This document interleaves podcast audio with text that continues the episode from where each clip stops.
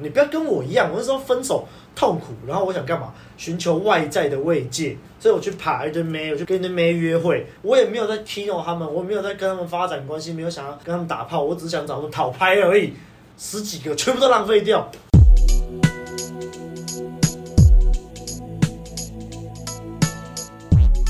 嘿呦，大家好！嘿呦，大家好！欢迎回到我们问路人的人生向导。我们今天要讲的主题叫做分手后的自我修养，oh. 又是一个让人家看了就可能不会想点进来听的主题，可能就是有经历分手或者是，哎，要不要改成失恋后的自我修养啊？可以啊，好像不错哎。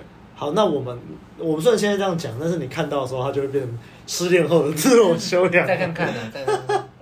好了，总之我们以前也讲过这个分手的主题嘛，就是那时候取名叫做。第一次分手就上手，那那为什么今天讲这个？好像感觉好像有点像，再卖一下关子啊。那开始之前，不要忘了按赞、订阅、分享给身边所有的朋友，追踪我们的 IG 以及订阅我们的电子报，还有最重要的，欢迎透过 First Story 抖内给我们配合熬夜录音。那我们就正式开始啊，开始啦。那那时候录这个第一次分手就上手，哎，这大概一年多，快两年前的事情了哈。那时候主要是在讲啊，其实是。原本我们想要那个的主题的名称叫做“如何谈一场不撕破脸的分手”，大概是这样吧。简单来说，就是教你就不要分得太难看啊，给彼此一点空间啊。哎，为什么呢？因为你这样那个线就像没有完全断掉一样嘛。那未来怎么样很难说。就像我们就会说什么“逢人且说三分话”，或者是说什么那个做人不要做太绝啊，因为就是多一个敌人对你没有好处啊。对对，就是大概是这样子。在我年轻的时候都觉得瓜小，但现在是随着年纪渐渐变大，大概懂就是做人为什么不要那种偏激的。年轻的时候在树底。对对对，年轻的时候真的是树太多底。现在就觉得真的没有必要，就是如果理念不合或什么，那就就 就，不要理他，就不要互动嘛，或什么，就就没有必要，就是去那边激巴人家。我好像还是需要修炼一下，他偶尔还是忍不住。好了，那简单来说嘞，我们这那一集就是比较，其实是聚焦在。妹子身上，所以那一集我们是分配在这个把妹向导，哎，但是今天这一集啊，我们就是要主要要比较聚焦在自我修养的这个部分。嗯，虽然我相信啊，我们在那一集一定或多或少会有带到关于自我修养、自我提升的部分，毕竟我们这么优质的频道，但是我们主轴还是不一样啦，毕竟那个时候可能就是以不撕破脸的分手为主轴，然后多少带到一点自我提升。但我现在就是以自我修养、自我提升为主轴，这样去带。OK，大概这样啦。那所以我们这一集就是会分类在人生向导这样子啦。好啦，那我们就进入主题。这个要讲这个主题啊，我就想带到一个故事。这个故事呢，其实我之前大部分都有蛮分散的，大致讲过这个故事。那这个故事就是我跟护理师的故事，就某任前女友是个护理师，所以都简称她为护理师。所以如果等我以后前女友有好几个不同的护理师的时候，再再来另外一代，就就要命名的护理师 A、护理师 B 之类的。那简单来说，就是那时候分手，然后我爆掉。哎、欸，其实那个时候分手有很多，现在回想很多糟糕的点哎、欸，例如我一开始跟这个护理师是谈开放式关系。然后他那时候不知道什么是开放式关系，我还主动，我也不知道，我还主动跟他说要谈开放式关系。那相信我们现在有接触 Red Pill 的朋友都知道，就谈开放式关系是多么不明智的一件事情。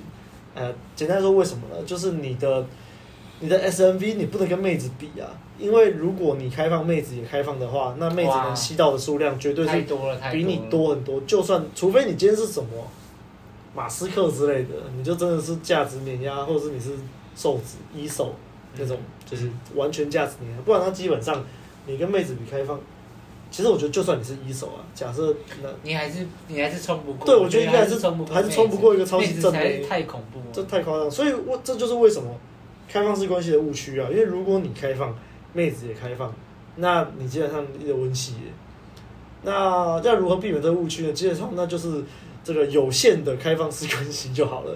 哎、这个就我们这里不想谈，我们这里不想谈，这个不传之秘，不传之秘，我们以后再 再考虑做一期，像跟老高一样，都要在那边卖听众关子，妈的！好，简单来说，那时候就是犯了一些错误了，然后后来加上就是匮乏，因为我也真的是很喜欢那个护理师，然后后来再加上我们有有一点算是远距离啊，啊，你看又两个两个 red flag 了，一个开放式关系，一个远距离啊，啊，出事啊，啊出事出事，然后我又太喜欢他，就就很匮乏，啊，出事啊，啊，那就真的大出事，所以后来就爆掉。那其实那时候爆掉，一开始护理师也只是说，他希望就是我们先退回原本的关系，但原本关系就是其实就是要暧昧，然后可能可以上床之类的，但是就是不要是男女朋友，因为其实那时候的我也是觉得啊，变成男女朋友了，然后就就觉得哎，名分上不一样了，那那个关系上的那感觉不一样了，所以那时候我还是有点重名分，而不是在看关系互动的本质。那当然，这这些事其实很多都是要经历过才知道啦。所以啊，那时候我爆掉之后，其实我进入了蛮长一段抑郁的时间。那那时候我都没有任何自我提升、自我修养吗？其实好像也不是这样说。那时候其实我后来我在伤心了，我不知道一个月吗？可能一个月那么久。但后来就可以大量约会，非常大量的约会。那时候约会的数量很大，然后其实妹子很多也都有吸到，可是我却搞砸了很多明明就有吸到的妹子。例如说，一个妹子都已经来我家睡了，可是我就呃没有怎么推，或者是就是觉得算了算了，然后就放掉，然后可能还自以为很绅士，但没有。那时候妹子就是要我推，但是我就就没有推。在等待。对，但我就没有推，为什么？你有内心的坎就过不去，觉得嗯不要吧，不好吧。哎，其实我一直觉得我是一个道德障碍很重的人，人家都是要去解除妹子的道德压力，我都是自己道德压力很重，自己解除靠背。然后还有一个就是我之前讲过，每次讲到都是切心的故事，就是有一个很漂亮、奶很大的妹子，是我大学同学的国小同学，我跟她一起去过夜店，然后那时候她第一次去夜店，然后那时候我就是带她去舞池跳一跳，然后后来就亲亲，然后揉奶这样子，然后。原本大学同学就是信誓旦旦跟我说什么哦，他有喜欢的人啊，你我我说我可以跟他玩啊，他说他有喜欢的人啊，你要跟他玩可以啊，但是应该玩不太起来，有没有玩的超起来的？但反正就是后来我跟这个漂亮大奶妹原本就有阵子没有联络了，然后后来哎、就有一次就是刚好回家限动，然后就约出来去酒吧喝酒，她还特地告诉我说她男朋友这个礼拜出国都不在台湾什么的。然后我们就在喝酒，然后她那天又穿那种小可爱，外面罩一件罩衫。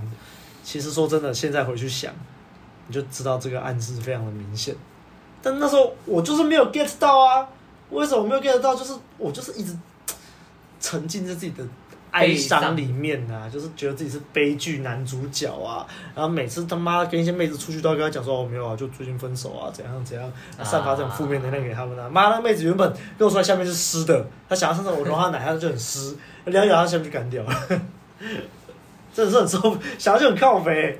所以虽然我那时候大量约会，但是我其实是用这个约会的量，我用大量的约会去麻痹自己，可是我内心的本质还是匮乏的。所以才会有没有抓到妹子讯号的这种悲剧存在啊！所以你看这个故事，你里面来说，我有没有在自我提升？有没有所谓的自我修养？我觉得难说啦，一半一半。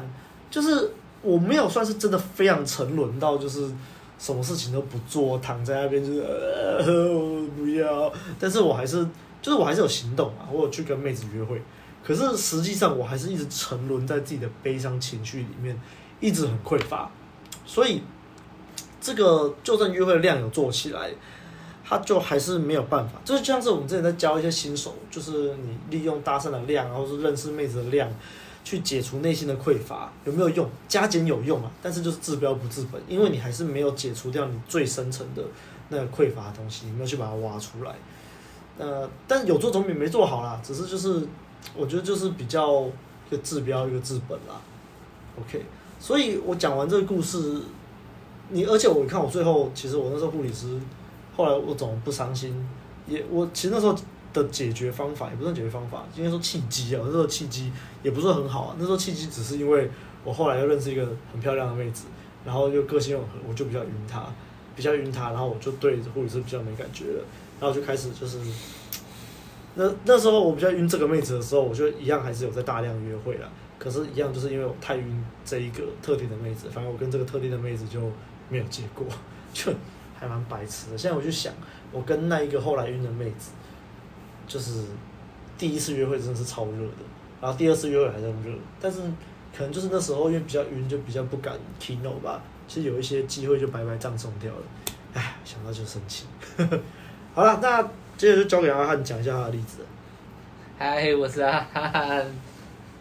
那讲讲到这个，其实我要讲的 那个什么长期关系也是差不多，就是那几段啊。之前录音也有时不时透露，就是一个比较一个比较差嘛。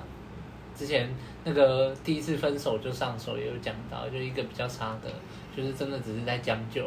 然后还有一个就是，哎，真的很喜欢，但是分手也是非常痛苦啊。后来嫁人的那个嘛。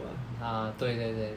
呃，你也就走这几段长期关系可以讲啊，因为后来就变大玩咖，就没有再谈关系了。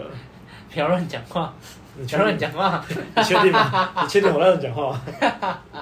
好了，然后我就先来讲一个就是坏的经验啊，就是其实分手完也没有多大的一个成长啊，要说自我修养好像也没有，就是那时候跟第二任第二任的女朋友。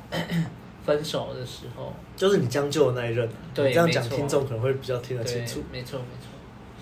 然后那时候，其实跟他分手的前夕，那时候我就刚好把一个做了两年多的那个打工啊辞掉。然后其实辞掉的原因也是蛮糟糕的，就是那时候其实到后期工作态度蛮差的。怎么说差？就没有新的了。对啦，没有心待在那边，其实待在那边也一直被那个老板，哎，那个店长一直情绪勒索，他其实也不喜欢，但是那时候又没有像现在这么硬，这么凶悍，对，所以也不知道怎么办，然后就跑去北部，然后找阿亮玩，然后玩玩玩，本来只是要玩三天而已，然后就被气到，因为他就说什么，哎，你还要再请假，那你明天不要来了，那我就气到，我就直接。哦，我就直接说好啊，那就不要去啊。然后我就在台北玩了七天，就是简称为台北翘班季。对，这还蛮不负责任的，其实。没错，真的。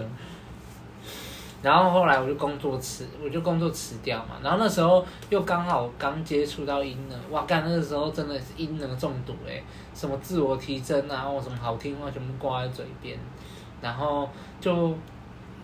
诶，辞职过没多久以后，然后就跟那个将就那个也就分手啊。我就觉得说，哦，那时候应该中途就觉得说，哦，你不成长啊，就是就就分手，你都不成长就分手，然后觉得说啊，我可以自我决定自己的那个心态还有生活了。嗯。但是其实现在回去看，其实那时候都觉得说自己已经要开始展开展开一个新的章，就是篇章了。但其实自己根本都什么都没有去做，就是我那一份工作，哎，就这样辞掉以后，然后我也没有去找新的打工，然后变成说我的收入来源又又又不见了，又不见了，然后又又在靠家里，然后靠我爸这样，对，然后还是一样就是耍废啊，其实没有做什么实质意义的事情哦，然后因为这个分手也不痛苦啊，那分手哪会痛苦？那就是将就的嘛，怎么会痛苦？然后就一直耍废，然后跟朋友出去，朋友约就出去当纨绔子弟，然后但是品质又提升不起来，因为你没有收入嘛，对不对？所以能做的事情就局限在那边，你也不能去，你也不能说哦去外面旅行啊，旅游一下啊，看看世界什么也不行啊。然后但是那时候唯一啦，唯一你要说勉强说有在修养嘛，也不算修养哎、欸，就是。有音了嘛，嘴巴很会讲嘛，然后就去持续的认识妹子啊。但是其实你现在回想一下，那那时候的妹子其实都没有结果。其实啊，你就是音了中毒，你做的跟你做的跟你说的完全都不一致，怎么可能会真的吸到妹子？嗯、所以那妹子一个一个换，一个一个换啊，然后。每天就是只知道说哦，花交友软体，然后约妹子，然后约不到，算了就这样，然后约朋友出去，也没有要找工作，也真的就是没有要找工作哎。然后其实生活那时候回想起来浑浑噩噩哎，哦我的天呐。然后其实我这样的这一段就是分手后这样玩成这样，然后浑浑噩噩，其实间接影响到下一段的感情。哦，对，那就是来讲下一个，就是比较，我觉得真的是有自我修养到的。那当然就是那时候分手没多久，哎，那时候分手八月底，然后十一月的时候就认识了那个很喜欢，然后但是让我很痛苦，后来嫁人的那那任女朋友。对，要听这个故事的话，请去听我们在过年期间录的那支，忘记叫什么，如何正确联络前女友吧。啊，对对，那支很棒，那支超棒的。然后反正就快速啦，快速讲过去，就是后来就跟他分手啦。啊，其实这段感情就是继承之前的混沌的生活啦。那前期当然刚认识对方还不明白啊，所以愿意就是我说什么啊，然后那时候。其实约会那时候也算蛮上手，所以就顺顺利利的这样约了。被你的三寸不烂之舌一开始被你吸引到，被吸到了。对啊，没错。然后就他就愿意跟我一起经营感情嘛。但是你看，这样一经营下去，就是常常见面。然后他那时候也是很认真的在读书，然后做自己有热情的事，所以他一直在持续的成长。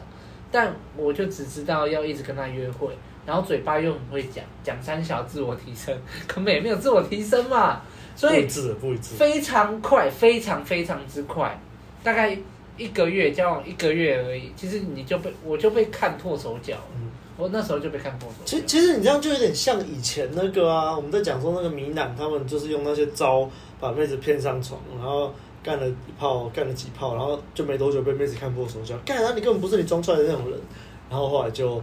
所以他们都没办法维持长期关系。就那时候，虽然我们觉得有 inner，，我们好像就可以维持长期关系，但是当你不一致，当你这个，那其实你还是属于在 game 的范畴啊。你就 outer game、inner game 都是 game，然后你都是爬到美眉，然后啊，结果 outer game 是因为你没办，你的你也是不一致嘛，你就是你的那些装出来的东西，那些招，然后来被妹子识破说你不这样的。然后 inner game 就是啊，你空讲一些一堆心态，然后躲灰色地带。对，如果如果你有做到，那那就算了。那问题就是 inner 就是因为很空，就是你给讲，然后你有很多灰色地带啊，你就觉得哎，我有做到啊，其实完全都没有啊。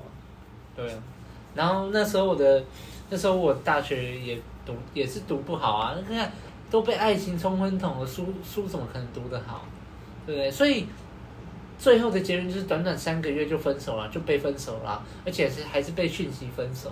你看，连见面都不想见面呢，有什么？多糟糕！然后下一次见面就是那个正确联络前女友里面的故事。对，那个太经典了，对，太经典了，大家现在再去听啊。好，那这次的分手，因为真的是我很喜欢的，然后我也觉得说不对啊，这个我这段感情我应该可以经营的好。没有，就是因为这么有自信，所以后来被分手的时候，真的有痛苦到，真的是痛苦到，真的是三天三夜都没办法进食，然后。到真的痛苦了，你才真的会审视你自己的问题。所以那时候痛苦，然后晚上的时候就是在那边哭。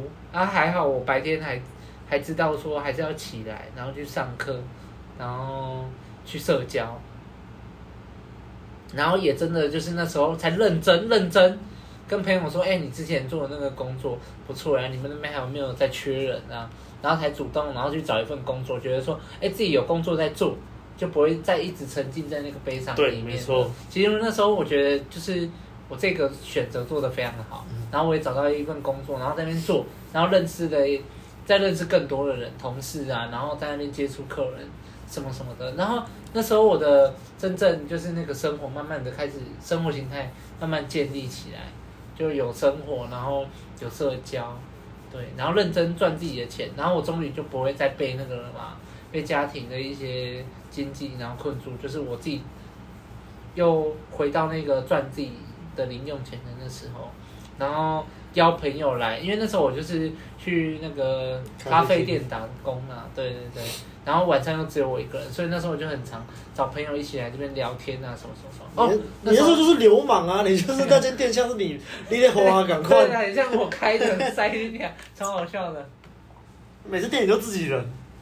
对，然后放自己的音乐，好好笑。但是那时候真的就开，就真的很快乐。然后找朋友来，然后说：“哎、啊，你就来做啊，我泡咖啡给你。”然后那时候也认识走那时候走心群也开始在啊大运作，大运作，然后很多人靠，还有人为了要跑，就是问问题，然后跑来我的咖啡店说啊，我刚刚去那边搭，有问题我会问你，然后我也我也正愁没有人讲话，然后他就来找他自己跑来找我打脸，我就打打打打打，然后那时候也开始问路人，就是哇，步上轨道，然后办活动啊。我们那时候创办问路人，应该就是在你打工那间咖啡厅谈的这件事情。哎，就是问路人正式谈，对，正式把问路人弄起来这件事情。对对对，然后那时候还说什么啊，我们就简单先办个讲座好了。我觉得我们好像蛮有体悟的，办个讲座。一开始原本就打算在你那间咖啡厅当场地办啊，后来不知道为什么就。然后消息一放出去，哎，看怎么那么多人，好像要租个教室。对，原原本预期大概有四五个就不错了。对对对对。然后好像就快二十个嘛，就干咖啡厅塞不下。然后去租教室，然后才开始我们的讲座之旅。哎，那真的是还好，你那时候去那边呢，不然的话问路人可能现在也不会做到像现在这样。对对对，所以其实很多东西都。好像都安排好，蝴蝶效应啊，蝴蝶效应，好笑。然后自从办了讲座，我突然发现那一阵子的那个生活是就形成一个善的循环，对，就一直在流转，就是哦，我工作，然后下班社交，然后一有一有时间就排假，然后办讲座，就这样子，哎，给予价值。所以那时候我就是非常的快乐，而且。那时候我在 IG 上面，那时候比较闲，哦，还可以打一些感触上去啊。嗯、其实那些东西，我现在回去看，我还是觉得说，一看这真的是我打的吗？对，真的常会这样，常会这样。但真的很棒啊。对，然后那时候也开始就是，虽然已经在善的循环，然后有时候会做错一些小事，也会开始审视自己，哎、欸，就是就是有在复盘呢。对啊，有在想说。哎，这件事怎么可以做得更好？然后反思啊，认真的反思，然后也回去是就是回去审视那一段时间，那一段感情里面，我到底做错了哪些事？没错。所以很多痛苦都转化成养分。没错。所以其实我很多，我现在现在阿汉其实有很多的部分是因为那段感情的痛苦，然后滋养出来的。嗯，对。所以，我真的觉得是真的要痛苦啊，你才能真正的使人成长，不然都是鬼啊。对对，不然我现在今年这段关系啊，就第一次的女朋友，可能早就爆炸啊，不可能到现在已经快四年了。对，所以我们这之前就常常说，就是成长必定伴随着痛苦，因为你没有痛苦，你就不会想成长，对，安逸就饱了啊，你绝对不可能，就是没什么事，然后你突然说我要去成长，不可能。所以为什么这几样叫做失恋后的自我修养，分手后的自我修养？我觉得可能失恋后比较好，因为你分手不一定会像失恋那么痛苦。但是失恋，失恋，失恋是一种失去，失失恋就是痛苦的啊。无论是你现在是单相思还是怎样，你失恋后你就是痛苦。那其实我觉得这就回扣到之前 A B 跟好像是书店老板吧，他们也有讲说什么，其实你男人啊，不要觉得分手是天崩地裂啊或什么，然后就。很痛苦，你确实很痛苦，没错。但这时候你要感到兴奋，你就是啊，好痛苦哦。那代表我又可以把专注力放在自己身上了，我又该去自我提升了。那所以其实那就破梗了嘛。我们今天要讲其实就是你分手、你失恋、你很痛苦，没有错。但是正是因为这个痛苦，它才会给予你力量。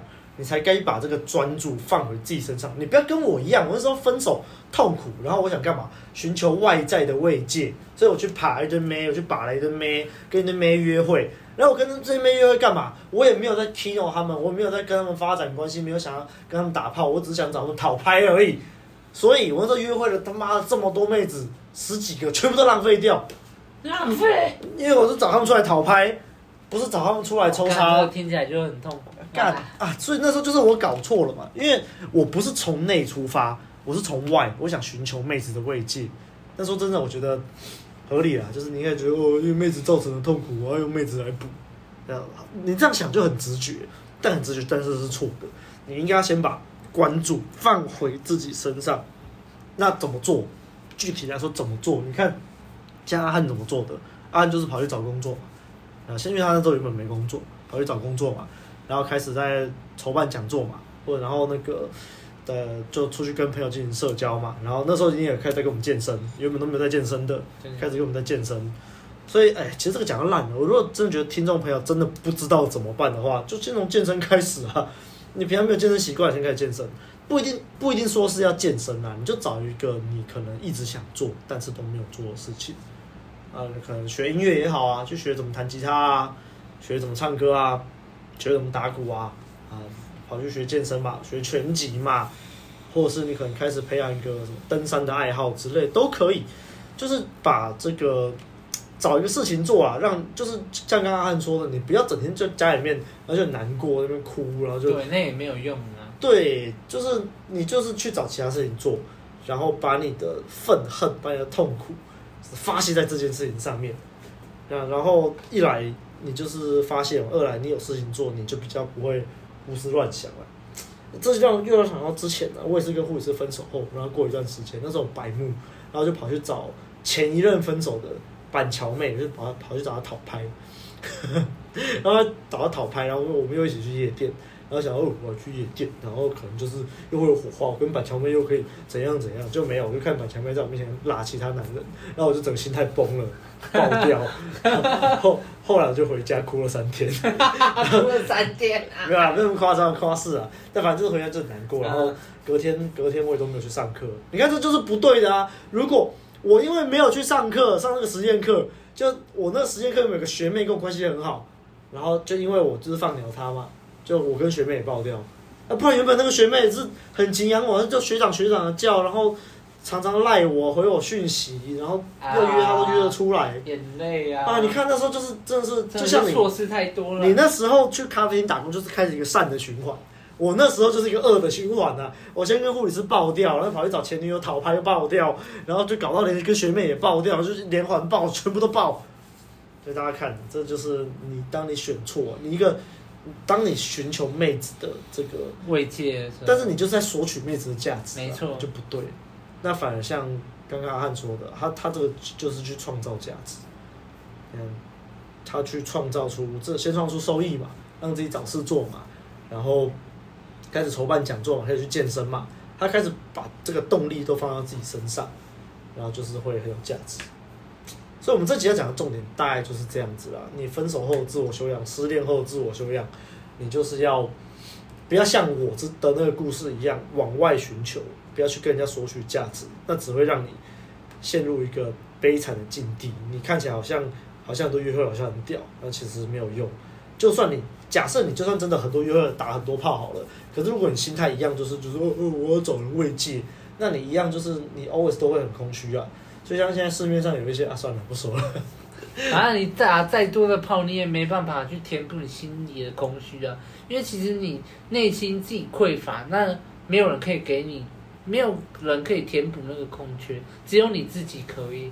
因为那是你自己的匮乏，只有你自己可以去消除掉。所以你必须要去找到，你想想看，你本来有大概一天的生活，大概有百分之六十五十，然后是要去经营长期关系，但是这个时间突然被抽掉，其实你的时间空出来很多，多很多。对，那你可以去安排更多的时间。虽然你你你当然也可以去跟妹子约会啊，但是就是不要像不要去，哎、欸，跟妹子讨拍说，我最近分手，然后怎样怎样怎样，一直聊那些没有。你就是开始认真，然后好好约会啦，要约会就好好约。对对对，活在当下，然后哦可以推就推，然后推炮怎样怎样怎样，然后去给予价值的，真的。对。然后就是自己的，我刚讲了，就是自己匮乏的那个洞，只只能靠自己填补啦。你不要去奢望有什么啊，你打再多的炮。跟你的天菜打炮，你也没办法把那个洞填补起来啊。没错，的越补越大。对啊，越补越大。然后最后就变成说，你要打越来越多的炮，吃越来越重口味，然后是干越来越多的妹，干越来越正的妹，然后干不到，然后又匮乏，就是我们看过太多这种人了。好，那这集要讲的重点比较大家都讲完，然后接下来就是我的比较告解时间了。今天就是要录这集，其实比较是。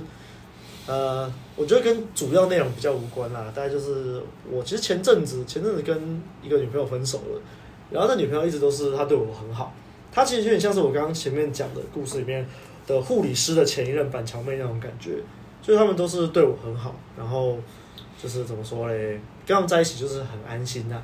然后她就真的是个好女孩，邻家女孩，没有什么 red flag，反正都是 green flag，就是你可以娶回家那种。但是你知道嘛，就是年轻嘛，爱玩嘛，然后就是没有给对方，我都没有给这两个女朋友什么太好的，就是我会吗？我反而就是让他们伤心居多，你知道吗？就是让他们伤心，然后伤心，然后他们还是就是很爱我，然后我也知道，然后我就很愧疚，然后就很伤心。然后前阵子的这个契机就是呃，我要就是搬回高雄常住了，然后对方是在这个宜兰。然后对宜兰高雄啊，就是很很长的距离，所以我算是去找他谈了，算是和平分手了。就是呃，因为因为疫情的关系，其实我们之前见面的频率很低，大概一个月有一次就要偷笑了。那他其实也大概知道我要去谈这件事情，所以那天我就跟他说：“哎，我要跟你谈谈比较严肃的事情。”他就大概知道我要讲什么了。最后来我们也是和平分手，没有错了。对，但是就是其实像我这种比较秀简的人。就还是还是蛮难过的，虽然我也知道他其实他真的值得更好的，就像我这种比较糟糕的对象，我自己也知道，就比较不好啦。而且他跟我年纪差不多啊，我又不可能那么快要结婚。可是女生的这个压力又比较大，他们就可能三十岁左右，他们就还是可能要找个对象或什么会比较好，不然再下去可能就不好找对象了。那我又不可能给他说要嫁要娶她的承诺，对，对，然后反正就和平分手了，然后反正就过了两三个月，然后最近就是看到他有新对象了，然后我也是为他感到很开心，但是其实就是 难免心里还是有点酸酸的啦，就觉得啊这么好的一个女孩子，我当初不好好珍惜，嗯，然后其实严格来说，她现在就算还跟我在一起，我也是没办法好好珍惜她，因为我就是犯贱，那人类就是犯贱，但是就是心里面难免会酸酸的啦。那，但是我觉得就是借由自己告诉大家，虽然你心里面酸酸的有点难过，但是你一样不要为了这种事情，然后你就整天在家里哭或傻笑。现在像我们现在都经历过，是不可能这样子的。但是我觉得就是，你看你难免还是会有点酸酸的感觉嘛。所以就是告诉各位听众，我们都是有情感的生物。对啊，就是告诉各位听众，就算你再难过，就算你失恋，你再难过、再悲伤，然后你再愧疚。你还是要把自己该做的事情做好了，该健身就去健身，该上班就去上班。啊，如果你是学生，你该上课就去上课，不要在那边耍废，在那边。对啊，你不要就是失一个恋，然后就一直拿失恋这个这件事情，然后就说哦，我就失恋，我就没心去上课啊。但你这样你下去，你会越来越长，没有去上课。就像有些人会用物质麻痹自己啊，他可能就开始狂抽烟，一天要抽两包。狂喝酒，每天都喝酒，喝到宿醉吐，然后隔天继续喝，或者是有些人可能就是每天都在家里睡觉，一直睡，要不想面对现实而，起来呃呃呃现实呃好痛苦，就去睡觉，那这些都不好了。那会这样讲，就是我们多少都是经历过一些这种感觉，嗯、对，所以就希望各位听众可以引以为戒啊。那假设你现在真的就是在这个阶段的话，就是不知道，我就觉得就是好好吃饭，好好睡觉，然后。好好出去找事情做，真的踏出门就对了，不要把自己窝在一个。那你不知道要去哪里，没关系啦，你就出门，然后去一个地方随便晃都好。你不要关在家里，然后在那边一直哭，没有用，没有用。你要出去晒晒太阳，真的。对啊，找到朋友出去讲讲干话啊，啊出去搭搭讪啊，出去认识新的妹子啊。啊，认识新的妹子，不要像我那时候都想找妹子讨拍啊。好了，严格来说，你就算你只是想找妹子讨拍，我觉得都比你在家哭要好啦，啊啊、就是。至少你有行动，你不要都窝在家里啊，出去跑跑步啊，分泌一下脑内啡啊，找朋友去健身啊。所以这就是为什么你有一个好的朋友圈非常重要。嗯，那如果你真的缺乏这种好的朋友圈，没有这种可以互相激励的战友，你也可以密我们的粉砖，或是直接找我花汉或者是白马，然后说想加入我们群组，然后可以面试一下，那我们就是有这种比较良善的环境提供给你。好了。我觉得这集大概重点就是都讲完了。那喜欢我们节目的话，不要忘了到 Apple Podcast 留下五星的好评，也可以留言给我们，我们都会看。那不要忘了按赞、订阅、分享给你身边所有的朋友。还有最重要的，欢迎透过 First Story 懂得给我们，陪我们熬夜录音。那大家就下个再见了，拜拜。再见，拜拜。